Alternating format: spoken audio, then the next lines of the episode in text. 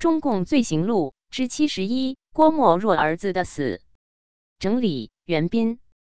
大纪元二零二二年二月十七日讯：一九六三年初，北京大学哲学系的郭世英和几个志同道合、爱好文学的同学成立了一个叫做 X 诗社的文艺组织。郭世英对社名的解释是：X 表示未知数。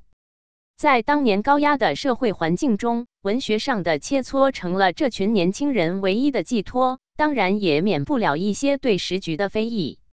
很快，这个组织就被人检举传播反动思想，忘记阶级斗争。所有成员接受牵连，部分被定罪入狱，而郭世英则因为家庭背景被下放到河南西华农场劳动改造。他很不屑于自己的家庭，在自己的日记中写道：“全世界什么最干净？泥巴。”一九六五年秋。在家人的疏通下，他终于回城，进入北京农业大学重续学业。一九六八年三月，随着新一轮批判狂潮的掀起，许多高校的造反派大揪反动学生，有案底的郭世英自然首当其冲。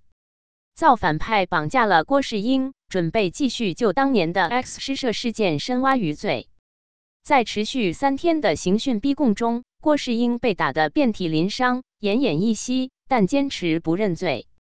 他的母亲知道情况危急，请求郭世英身居高位、每日陪大人物看戏的父亲去求情，救救自己的儿子。但他父亲始终没有答应。一九六八年四月二十二日，不堪受辱的郭世英趁看守不注意，从三楼的房间里面破窗而出，坠楼身亡。此时双手被反捆，全身多处骨折。他的父亲叫做郭沫若，郭世英是他的第六个儿子。责任编辑：高毅。